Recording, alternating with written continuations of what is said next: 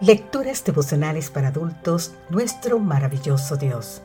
Cortesía del Departamento de Comunicaciones de la Iglesia Tentista del Séptimo Día Gascoe en Santo Domingo, capital de la República Dominicana. En la voz de Sarat Arias. Hoy, 7 de marzo, las primeras lecciones. Proverbios capítulo 22, versículo 6 nos dice, Instruye al niño en su camino y ni aun de viejo se apartará de él. ¿Cuán temprano en su vida ha de comenzar el niño a aprender las primeras lecciones relativas a su desarrollo espiritual?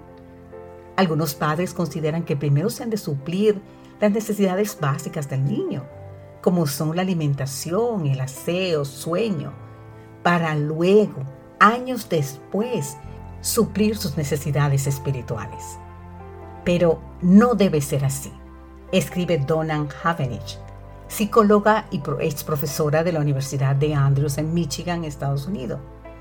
Según la doctora Havenich, mientras la madre alimenta al niño y suple sus necesidades, ¿cuáles necesidades? Las necesidades básicas. Ya le está enseñando las primeras dos lecciones de su vida espiritual. Y estas son el amor y la confianza. Las palabras de la doctora Havenich no deberían sorprendernos.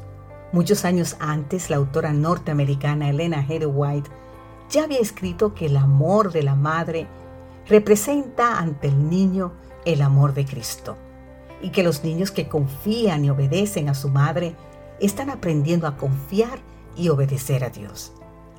Recordé estas palabras cuando leí lo que según Corrie Ten la ayudó a soportar las terribles experiencias que vivió en un campo de concentración nazi. Nos cuenta Corrie que cuando ella era todavía muy niña, su padre Casper era quien la acostaba a dormir, siguiendo un acostumbrado ritual. Este ritual consistía en lo siguiente. La acostaba, la arropaba, oraba con ella, le daba un beso de buenas noches y finalmente le decía que duermas bien, Corrie. Te amo. Ahora bien, ¿qué hacía Corrie a todas estas?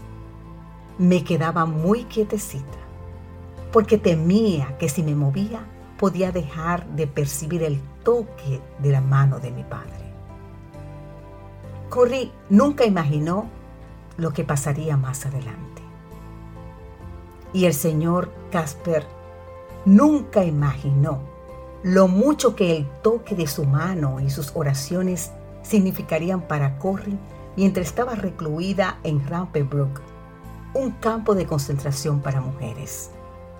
Cuenta a ella que durante las noches le parecía sentir sobre su rostro el toque cariñoso de la mano de su padre. Entonces, mientras estaba acostada en un inmundo colchón, en esa prisión deshumanizante, oraba, oh Señor, permíteme sentir tu mano sobre mí. Déjame esconderme bajo la sombra de tus alas, Señor. En medio de mis sufrimientos, así encontraba seguridad en mi Padre Celestial. Como padres, ¿estamos representando ante nuestros hijos el amor de Cristo? Desde temprana edad, les estamos enseñando a confiar no solo en nosotros, sino especialmente en su Padre Celestial? Nuestro versículo para hoy nos recuerda que esas primeras lecciones no se perderán. En el momento de la prueba las recordarán. Entonces, querido amigo, querida amiga, te invito a que digamos hoy, Padre Celestial, ayúdanos a compartir con los más pequeñitos del rebaño el amor de Cristo que ese amor llegue a ser tan real en sus vidas que en los momentos difíciles ellos puedan encontrar seguridad bajo la sombra de tus alas. Amén.